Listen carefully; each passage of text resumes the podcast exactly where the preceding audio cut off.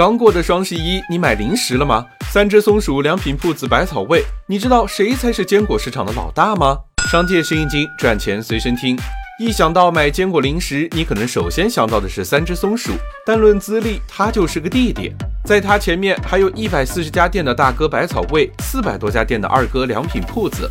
虽然兄弟三人都是卖零食，但是侧重点不同。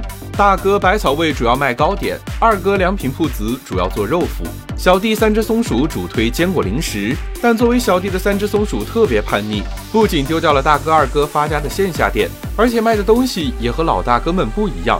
大哥、二哥做的都是普通零食，三只松鼠卖的是碧根果、夏威夷果这类的新鲜玩意儿，一下就和两个哥哥拉开了差异，还提高了客单价，一年就赚了二十个亿。两个哥哥几乎，你这个小老弟做人太不厚道，我们都大意了，没有闪。眼看小弟成立一年就赚得盆满钵满，大哥百草味也坐不住了，关掉线下店，全部转战线上，一年也赚了二十个亿。二哥良品铺子就有些迟钝了，直到两兄弟赚了一年多，良品铺子才开始发力电商。从二零一三年开始，这三兄弟在线上厮杀起来，也成了市场上最大的三个玩家。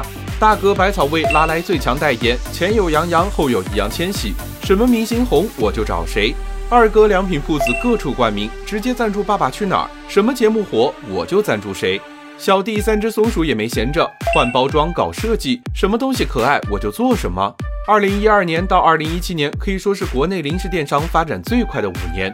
三只松鼠每年营收近百亿元，良品铺子百草味紧随其后，每年也能赚六十至七十亿元。三兄弟赚得盆满钵满，这其中你贡献了多少？